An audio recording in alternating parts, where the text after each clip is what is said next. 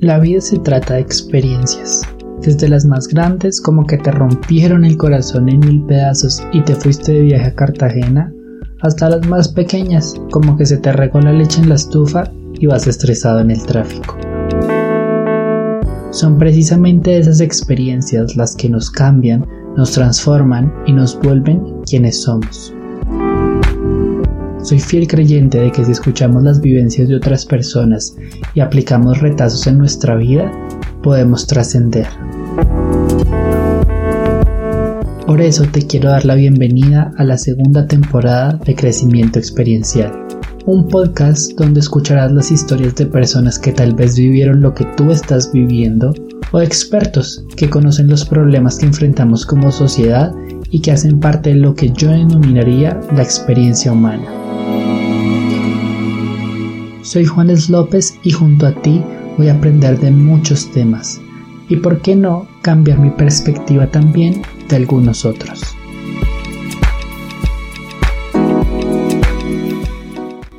Creer hoy en día es tan complicado. O sea, saber que, que tu opinión a veces no, no va a concordar con la de los demás. Como no, si esta es mi postura, revisar la de las otras personas. No sé, se, vuelve un proceso tan tedioso, siendo, no sé, como que para mí la fe es algo que debería hablarse con total tranquilidad porque la fe es amor, ¿no? Eh, por eso hoy traje a una amiga mía que se llama Micaela Ibarra.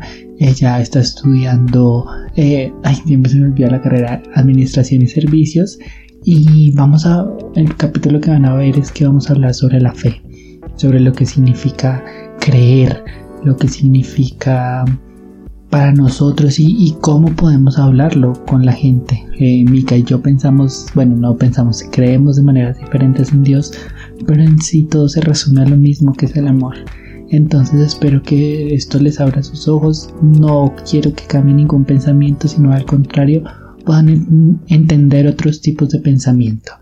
Así que los invito a que veamos la entrevista vamos a ser sinceros acá, ya habíamos grabado eh, el video, pero pues ya conocen los problemas ahorita con, mediáticamente con la internet, pues a veces se nos complica. Em, pero pues miren, vamos a hablar de fe y creo que lo primero que podemos hacer, Mica y yo, es hablar qué es la fe para nosotros. Entonces cuéntame, Mica, para ti, ¿qué es la fe? Bueno, Juanes, para mí la fe, yo creo que es un, un estado en donde uno cree en lo imposible, ¿sabes? Digamos que yo lo relaciono mucho con Dios porque, digamos, tengo esa relación en la parte espiritual y creo mucho en Dios. Entonces, para mí la fe es creer en lo que Dios ha prometido en mi vida y a pesar de las circunstancias en las que estoy viviendo sean diferentes, yo decido creer. Y es más, o sea, bueno, más que creer, creo que es una convicción en la que tú tienes creer en lo imposible. Eso para mí es la fe.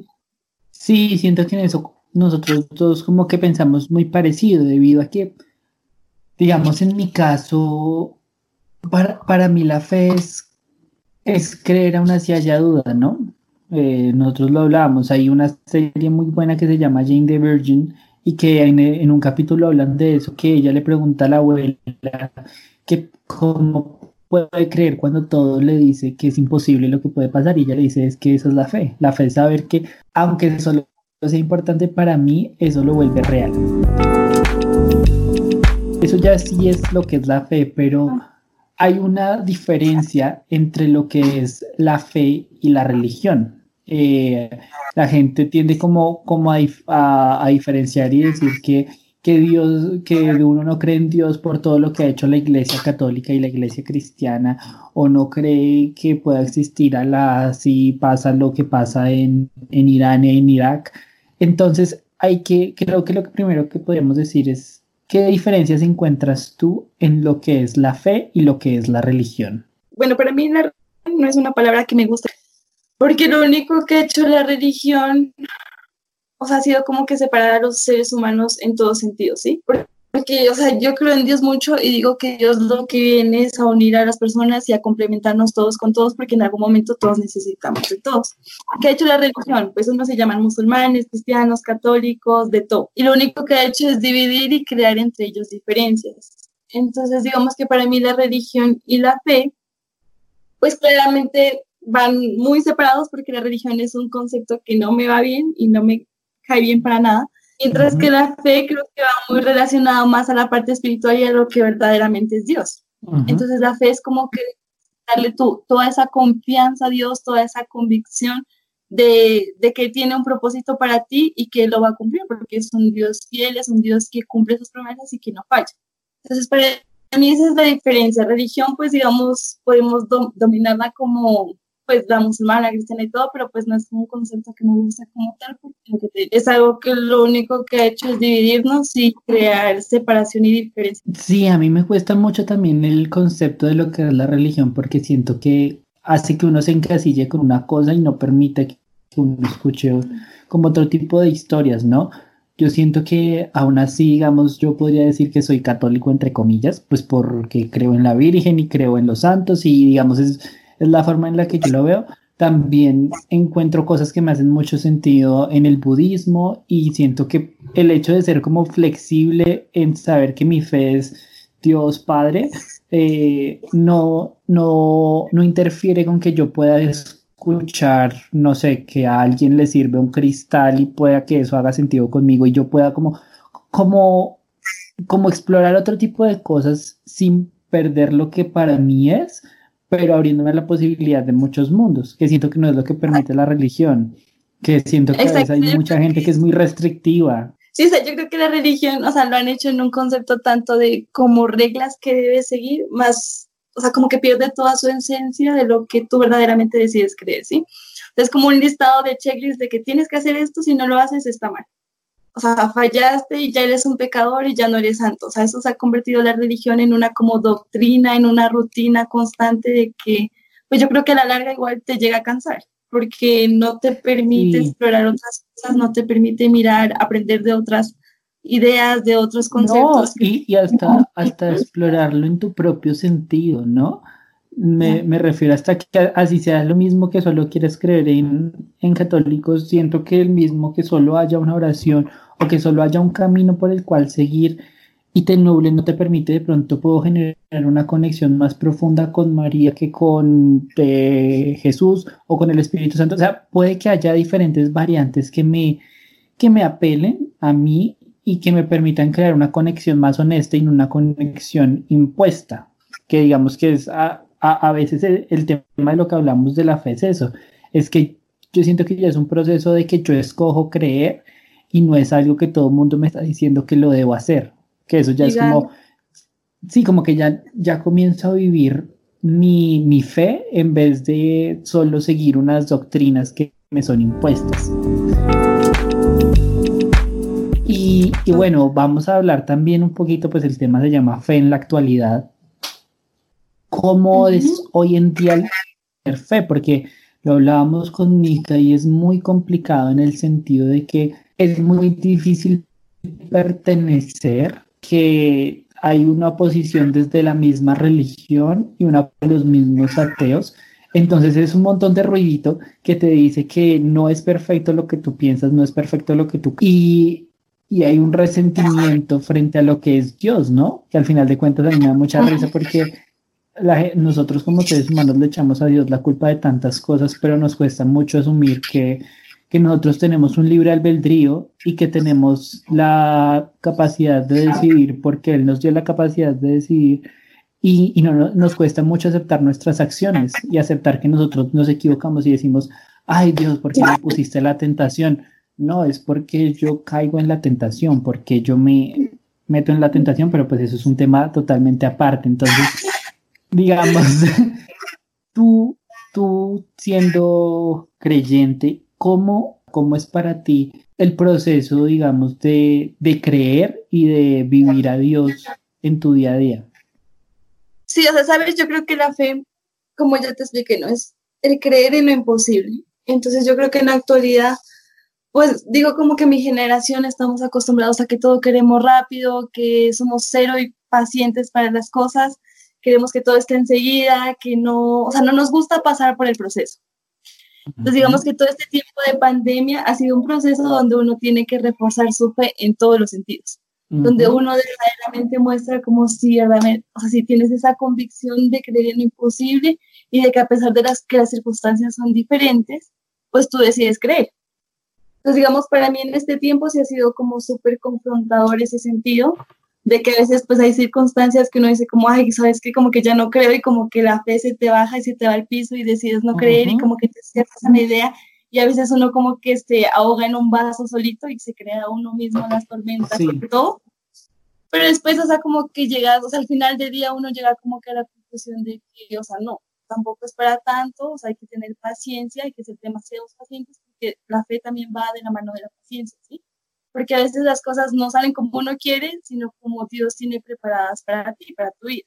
Entonces yo creo que es como al final recordar eso y decir como que a uno mismo de que no, o sea, tranquila, todo va a estar bien, Dios tiene el control de tu vida y no es para tanto como que alterarse o frustrarse y ahogarse en un vaso de agua, cuando al final todo siempre sale bien y todo va a estar bien. De hecho, escuché una canción estos días que decía que si aún, aún si todo cae, todo va a estar bien.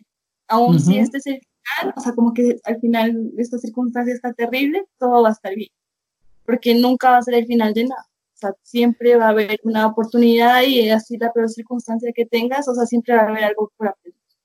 sí, total, total. Y, y bueno, digamos, es en el, en el lado de, de cómo lo vives tú. Yo, yo en mi caso como que sí, yo soy, yo a veces digo, yo soy muy tibio con Dios en ciertos sentidos, de que no, hay veces que sí me comprometo mucho, hay veces que no, como que tengo mis ciclos, pero trato de estar muy, no quiero decir apegado, porque al final de cuentas eh, siento que mi relación con Dios es más como de amigos que de otra cosa, no es como tan, eh, Él es el santísimo, benevolente, yo vuelvo a tu esclavo, no, para mí es como, Él es mi amigo y Él es mi papá, pero es mi papá con pinche, con el que puedo sentarme a tomar un café y a decir, y él me diga como, ay, cómo la embarras, hijo mío. Y, y él sobre el tema y, sí, como que no es estricta, me explico, no es como una relación eh, en donde sí, obviamente hay límites, siento yo que él pone, pero no es como, ay, tú tienes que hacer esto porque eres un maldito marginal, ¿no? Él es como, ay, bueno, hazlo y el Espíritu Santo te ilumine y la bendición y pues tú eres el responsable de tus acciones y ya está. Eh, digamos que esa es la forma en la que yo la vivo en la actualidad y en la que la vivo muy tranquilo, como que encontré mi propio camino de cómo quiero ver a Dios y cómo quiero que Dios esté presente en mi vida. Y es que quiero este si quiero que esté presente en cada segundo, tengo que hacer una relación que disfrute con Dios, porque si mi relación con Dios es, ay, tengo que rezar todas las noches, pero es que es lo correcto, pero es que no me gusta, no, para mí es como, ay, mira, se cayó el niño, riámonos juntos con Dios, pues porque, pues eh, me parece chistoso a mí una conversación que puedo tener con él y es el que está en este momento, ¿me explico? Y, Dios es súper flexible con todos, yo creo. Sí, y cada persona tendrá su percepción de lo que es y muchos dirán que yo estoy acá diciendo blasfemias. Retomo el punto que hablábamos de, es muy difícil hablar de fe hoy en día, sea con cualquier persona porque todo es político, todo está dado a que no puedo decir esto porque puede que afecte a esta persona o puede que de cierta manera no le guste a alguien. Es muy complicado, digamos, hablar de este tema. Em, por ejemplo, cuéntame tú cómo, es para ti ese proceso de, de si te acercas a hablar a las personas o dejas que ellos vengan a ti o cómo haces cuando alguien cuestiona lo que tú crees. Uno pues no, no puede llegar como en totazo a hablar de Dios, porque pues uno no sabe qué o en qué cree la otra persona. O sea, uno tiene que ser demasiado prudente con las creencias que tiene esa persona y con las creencias que tú tienes. Entonces, ¿qué pasa? O sea, ¿cómo yo entro a hablar de Dios? Yo creo que más de hablar de Dios, yo creo que con tu ejemplo tú ya dices muchas cosas, ¿sí? Entonces, cuando tú demuestras con tu ejemplo, la gente se empieza a interesar como, venga, ¿y esta persona en qué cree o por qué actúa de esta manera? Entonces, eso me ha pasado un montón de veces, es como, pero mija, ¿por qué no haces estas cosas? Por eso, o sea, entonces, tú empiezas ahí a hablar y entrar con el tema de Dios y pues explicarle y dar la razón por qué no haces esas cosas, porque tienes una relación con Dios, porque para mí, pues Dios es una persona viviente que está dentro de mí con su Espíritu Santo y que todo el tiempo pues está en contacto conmigo y pues no hago o dejo de hacer estas cosas porque prefiero como que mantener esa buena relación con Dios. Entonces yo creo que va más como en el ejemplo que tú das y que por ese ejemplo que tú das la gente se interesa por conocer de qué, en qué crees tú. Y ahí es cuando uno pues se da la oportunidad de conocer y hablar de la palabra de Dios y pues uno tiene que ser muy prudente a la hora de hablar de Dios Eso no vas a llegar como con un Dios súper que muchas veces nos han puesto cuando Dios es amor, Dios es súper flexible, Dios, o sea, como que se amolda lo que tú eres y al proceso que tú estás viviendo. Y algo que dices que me gusta mucho es hablar con el ejemplo. Yo siempre lo he dicho mucho, te, conozco personas ateas que actúan más como cristianos, que, que me incluyo a mí, que muchos católicos, que mucha gente que supuestamente vive en la fe y en lo que sigue y lo que debe seguir. Y, y para mí la respuesta siempre es el amor, ¿no? O sea, creas en Alá, creas en... Eh, no, se me olvidó el nombre, iba a decir Krishna, que es de los hindús, eh, eh, la Virgen María, o sea, lo que quieras, pero todo se resume al amor. Todos somos seres creados desde el amor y pues en eso se basa todo, ¿no? O sea, de hecho, ¿sabes? Creo que ese es como que el propósito general que tiene Dios para todos, ¿sí? Porque si Dios es amor, nos creó con amor, o sea, uno está aquí en este mundo para dar amor y estar, o sea, como que complementarse con los demás en amor y en todas las diferencias que tenemos. Entonces es como el propósito general que deberíamos tener todos siempre. Hay un padre que se llama Jorge Mario ay, ahora Castaños, si no estoy mal el apellido, se me olvida el nombre, yo soy muy malo para los nombres. Pero él dice algo que me parece tan precioso, tan precioso, que es cómo vamos a hacer lo que dice Jesús, de amarnos los unos a los otros, si todos somos iguales. No es posible, porque vas a amar a tu igual en el sentido de que es un gemelo a ti. Obviamente es fácil, es fácil amar a alguien que es idéntico a ti, pero amar a alguien que es diferente, alguien que no cree lo que tú crees, alguien que puede que esté haciendo las cosas igual de bien que tú, pero las haga de una manera totalmente diferente a la que tú crees que es correcto, pero el destino de esa persona es el mismo que es el bienestar del mundo. Entonces, al final de cuentas es eso, amar al otro es algo tan complicado como a la vez tan simple. ¿Me explico? Mm. Es complicado porque es es simple cuando tú te desapegas de todos los prejuicios y dices como, él es alguien lleno de amor y algo que el padre dice que me parece también muy precioso es que todos somos un sueño de Dios. Es decir, Dios nos creó a cada uno tan diferente, pero tan perfecto, que lo que hablábamos con Mica otra vez, yo le decía, es que para mí Dios es perfectamente imperfecto, porque hasta en lo que nosotros creemos que es imperfecto, ahí hay perfección de Dios metida. Ahí está metida la mano de Dios. Y, y así como pasó con Jesús, de que no entendían que su mensaje era amor los fariseos, pues también puede que hayan cosas que nosotros hoy en día no, no intentamos, pero que vengan de las otras personas también desde el amor. Y eso es lo que creo que, que sirve para entender y para poder hablar de Dios tranquilamente. Sí, yo creo que de hecho, o sea, como que se nos hace tan difícil amar, o sea, como que nos hace difícil amar a las personas, en general siempre pasa, pero es más difícil amar cuando no encuentras esa persona que tiene los mismos ideales que tú, sí, como que las diferencias, amar las diferencias es lo que nos cuesta demasiado. Incluso la palabra como que dice, uno te vería como buen cristiano, bueno, no como buen cristiano, acá no importa la religión, como, buen ser humano. Y seguidor. Exacto, como ser humano uno debería incluso amar a esas personas que considera uno como enemigos, que los odia. O sea, incluso como que esas personas que tú odias, tú deberías amar. Entonces ahí es como que el reto que tenemos todos y lo más difícil y lo que nos cuesta, pero pues hay que intentarlo, porque eso es, el amor. Eso es el amor, exactamente. Bueno, esa es una parte de cuando hablas de Dios, pero hay otro momento, digamos nosotros como creyentes, cuando vienen a atacar lo que nosotros creemos cuando vienen a decir, no sé, es que lo que tú piensas está mal, tú eres un maldito. O sea, yo he recibido ataque de todo lado, ¿no? En uno, eres un blasfemo, lo que dices es equivocado, y en el otro, pero porque cree en Dios, o sea, denme una explicación, eso no tiene sentido. Es como, sí, ya entiendo que mi percepción de Dios no encaja en ningún mundo, pero pues no me importa porque tengo la fe. Eh, pero yo siento que todos hemos vivido como creyentes un momento así, entonces, ¿tú cómo lo manejas? ¿O lo has manejado, lo manejas? Sí, o sea, de hecho, como que todo creyente se vuelve, pues llega un momento así, ¿no? Donde hay gente que no cree y intenta como golpear tu fe y decir que lo que tú crees está mal.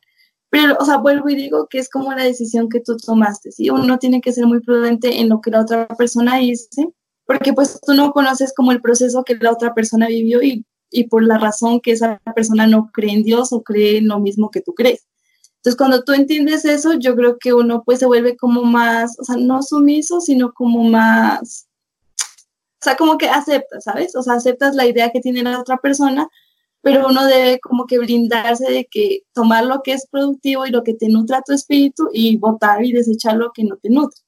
Entonces, si viene una persona y ataca a tu fe, o sea, eso me ha pasado un montón. O sea, uno como que analiza y dice, bueno, de pronto no le gusta o no cree en Dios porque pasó esto, tuvo dolor, sufrió, perdió a una persona, un ser querido y por eso no cree en Dios.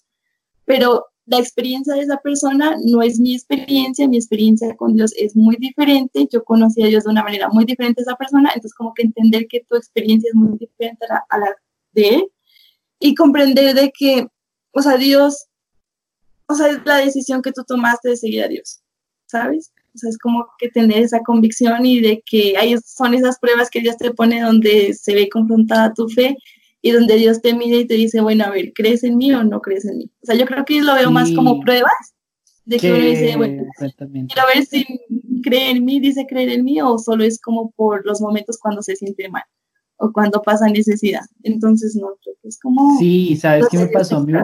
Yo, y ni siquiera voy a decir hace mucho, hace dos meses, me la pasé enfrascándome con una persona con peleas de Dios. Y ay, que no haces esto, esto. Y mi mamá me dijo algo que me parece muy, muy bueno, que me dijo, ¿quién eres tú para defender a Dios? O sea, lo puedes defender en el sentido de ti mismo, pero tú, o sea, Dios es Dios, me explico, Él no necesita defensa porque Él ya sabe quién eres y Él está tranquilo con quién es. El problema es si tú estás tranquilo con lo que crees, que tienes que ir a defenderlo. Si estás tranquilo con lo que crees, puede venir cualquier persona y vas a tener un muro tan sólido que nadie lo va a poder atravesar. Y, nadie, y esa, ese muro es la fe, esa muro, ese muro es creer, en creer que Dios te hizo a ti con amor y nadie va a traspasar eso y nadie va a venir a refutarte eso. Hemos hablado mucho el tema de, de tener la oportunidad de, de ver diferentes tipos de, de religiones, de escuchar diferentes tipos de ideas. Em, algo que me parece muy importante hablar es que hay gente que se justifica y me, me incluyo en, ah, es que yo creo así, pues de malas y, y nada más y no puedo cambiar. Y algo que me he replanteado mucho últimamente es, uno escoge cómo vive la fe. Tú decides qué partes coges y qué partes no coges. Y lo hice porque hay un podcast eh, de Netflix que habla sobre la comunidad latina en Estados Unidos que se llama Con Todo. Y entrevistan a Valentina, que es una drag queen. Ella dice, hay muchas cosas que la religión católica no va conmigo. Pero yo, por ejemplo, tengo una relación súper profunda con la Virgen y para mí es lo único que importa y yo me dedico a eso y yo decido coger solo lo positivo en mi vida y extrapolar lo negativo y decir, eso es problema de otra gente, lo negativo lo manejará esa gente, pero yo me quedo con lo que es bueno para mí, con lo que refiere a mí y voy a, a enfocarme en eso y en Dios. Y hay muchos ejemplos, no sé, por ejemplo, no solo tiene que ser la religión cristiana, que siento que es la que más atacan, pero por ejemplo en los musulmanes. Los musulmanes existe una cosa que se llama, ojalá no lo pronuncie mal, el istihad, istihad que es el mar, eh, como cuando uno muere como mártir, eh, que desde hace un tiempo no fue muy considerado, que son las personas que se, ahí yo olvidándome todo el vocabulario que aprendí en vida, bueno, las personas que se, que se ofrecen como carne de cañón para ponerse una bomba y para suicidarse y para defender la fe eh, de los musulmanes. Y está esa percepción en que creen, creen que esa es la forma correcta de ver la fe y están las personas que ven eso como un suicidio. Em, y es, puede que para cada uno tenga sentido cada opción, ¿no? Cada persona puede pensar que es lo correcto, puede pensar que es lo que tiene sentido. ¿Qué pasa si lo otro también te hace sentido o no te hace sentido? Entonces ahí es un proceso de qué escojo para mi vida yo tengo la decisión de decir, para mí Dios es amor y es lo único que me importa, entonces si tú piensas como piensas, pues bien, está bien y perfecto por ti, pero para mí está bien otra cosa y no necesito pelearme contigo.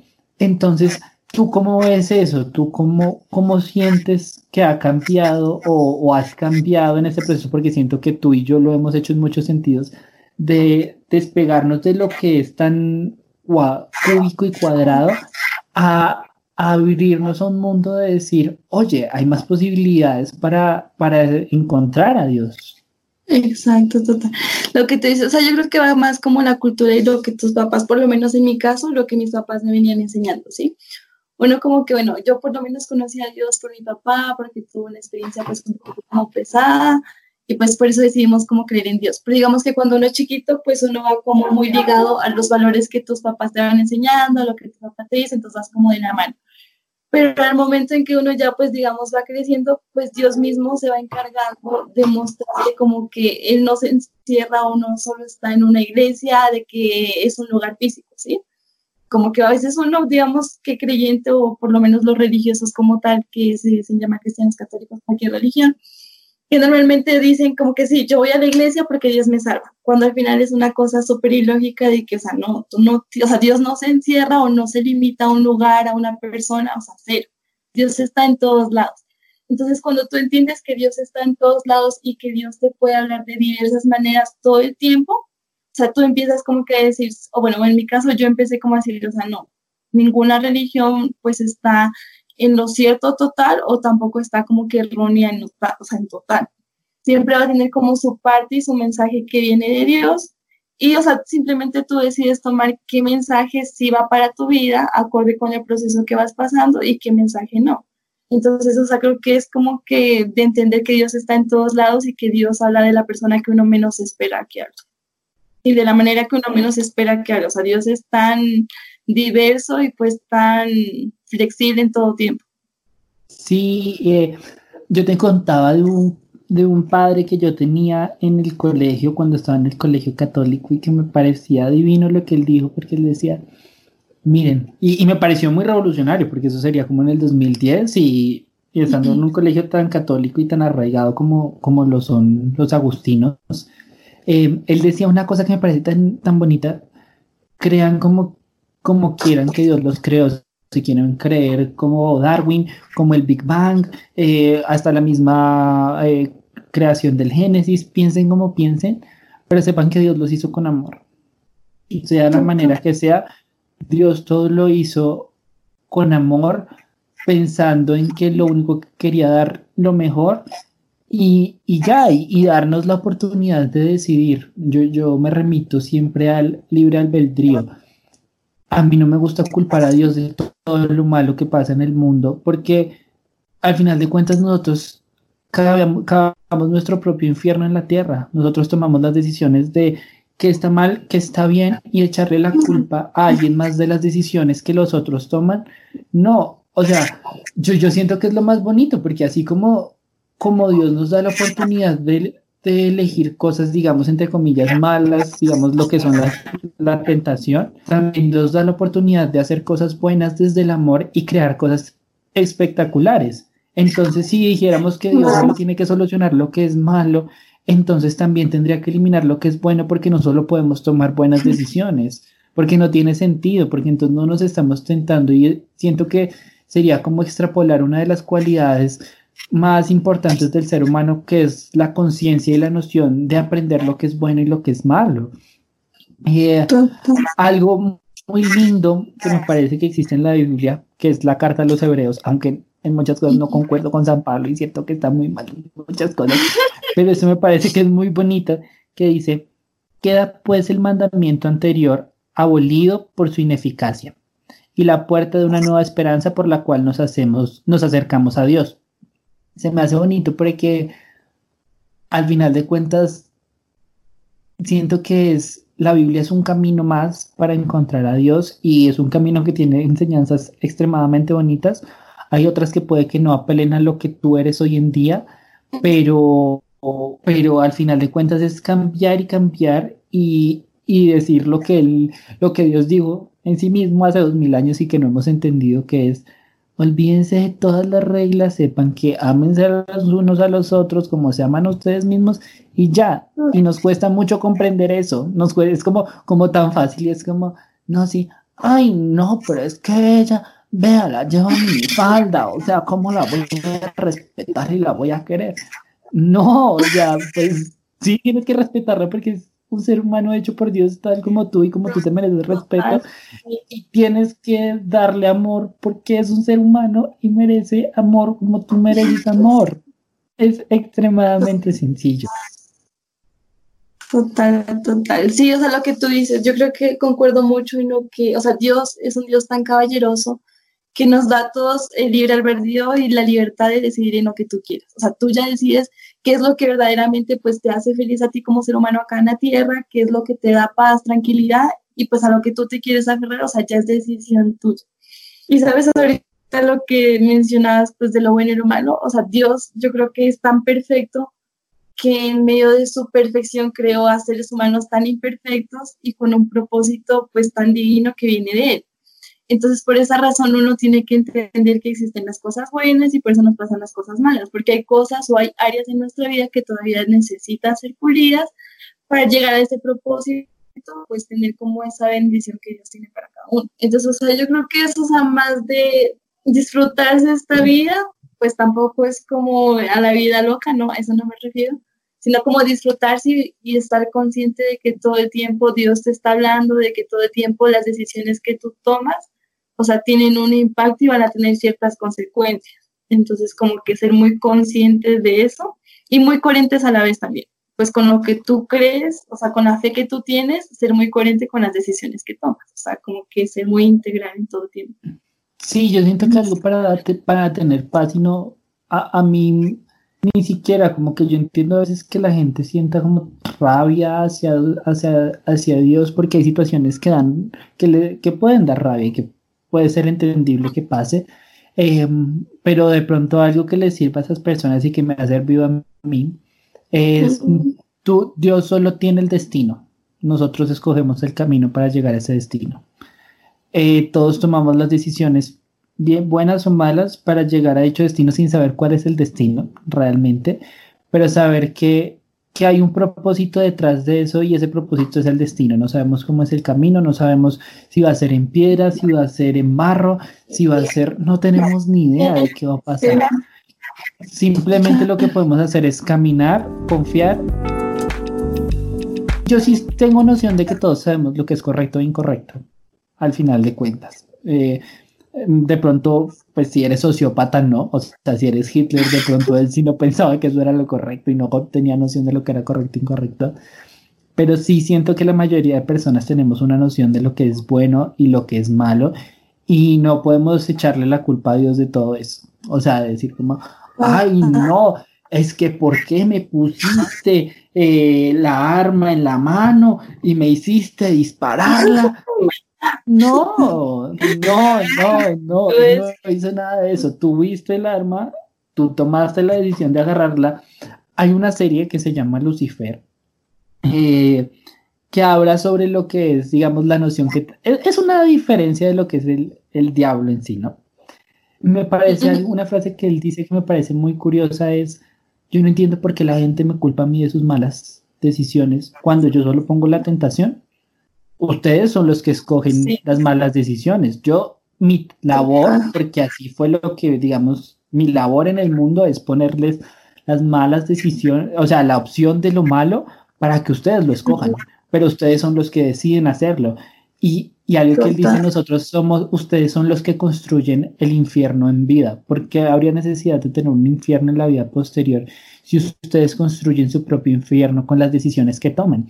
Y es muy curioso porque eh, la, como hace eh, en el infierno él, ya estoy haciendo spoilers, pero no me importa, porque va el caso. Eh, el infierno, él lo o sea, como la tortura que ocurre en el infierno es ponerte a ti a revivir una y otra vez las, las malas decisiones que tomaste en tu vida y las malas acciones que tuviste en tu vida. Me parece algo muy poderoso porque es entender que nosotros sí tenemos el poder de cambiar las cosas, sí tenemos el poder de escoger que está bien y que no está mal. Nosotros tenemos conciencia de hasta qué límites tenemos. Pues sí, o sea, yo creo que uno, o sea, Dios te da libre albedrío todo momento. Entonces uno mismo decide y sabe qué le conviene en la vida de cada uno. Entonces a uno no tiene por qué culpar a nadie, ni a tu mamá, ni a Dios, ni a un ser supremo, ni a nada, ni fuerzas externas de que te están haciendo para que tú tomes y cometas errores, sino que yo creo que depende mucho de uno y de qué tan, pues de qué tan consciente eres al momento de tomar tus decisiones. Entonces, o sea, nada, yo creo que uno debería ser más consciente, más coherente con lo que uno quiere para su vida y pues que el presente uno tiene que irlo construyendo y que todas las decisiones que tú tomas en el presente van a afectar o van a aportar a tu futuro que tú tienes planeado, que tú has pensado o la meta que tú te has propuesto llegar. Bueno, Miki, entonces ya sabes, para, ya lo hicimos una vez, ya lo hemos hecho muchas veces. Dios nos está probando la paciencia, pero eh, un consejo que le darías a la gente eh, para su vida, si quieres relacionado con el tema de Dios o de otro tema, no sé, o eran las flores al atardecer, no sé, o sea, un consejo que le quieras dar a la gente. Sí, vale. Bueno, lo que les quiero dejar, pues el mensaje de todo lo que hemos hablado, yo creo que es que la persona, o sea, que todas las personas debemos actuar en base al amor. Y, que reconocer que todas llevamos, o sea, dentro de nosotros esa partecita que ama profundamente las diferencias de las demás personas. Y también, pues, bueno, más que un mensaje, yo creo que es como una invitación a todos de que se den la oportunidad de tener esa relación con Dios, porque Dios está dentro de ti, Él siempre está más cerca de lo que uno mismo se imagina, nos conoce más de lo que nosotros nos conocemos a nosotros mismos. Entonces, con que darse la oportunidad de abrir su corazón y de que Dios, pues, abra tu vida. Me encanta ese consejo. Mi consejo de esta semana, no sé si tengas consejo. ¡Ay! Cocinen, cocinen postres. Ay, no, yo me la he pasado cocinando postres y están más buenos. Ah, el último que me hice fue. Ay, ¿cuál fue el último que me hice? Ay, me hice, miren, me he hecho mil hojas. Me he hecho cheesecake, me he hecho postrecito de maracuyá, eh, cheesecake de Oreo. O sea, he estado probando mis dotes culinarias y tengo hartas para que sepan. Eh, pues nada, ese fue el episodio de hoy. Me encantó hablar contigo, Miki.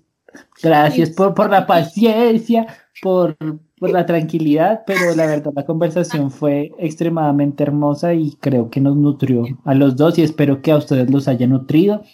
No se olviden seguirnos en arroba crecimiento experiencial en Instagram, en ir a vernos si no nos pudieron ver en video, pues, ah, no, si nos están viendo en video, pues también estamos en las plataformas virtuales, ya para cuando se reactive toda la cuarentena, usted pueda googlearlo y lo pone en el tráfico para que no se estrelle si lo pone con video pues ya saben, muchas cosas. Eh, em, muchas gracias. nuevamente les doy la bienvenida a esta segunda temporada. Este es un espacio donde precisamente es para esto, para hablar de todos los temas, de hablar de todo un poco y conocer un montón de perspectivas y que ustedes puedan encontrar hasta su propia perspectiva.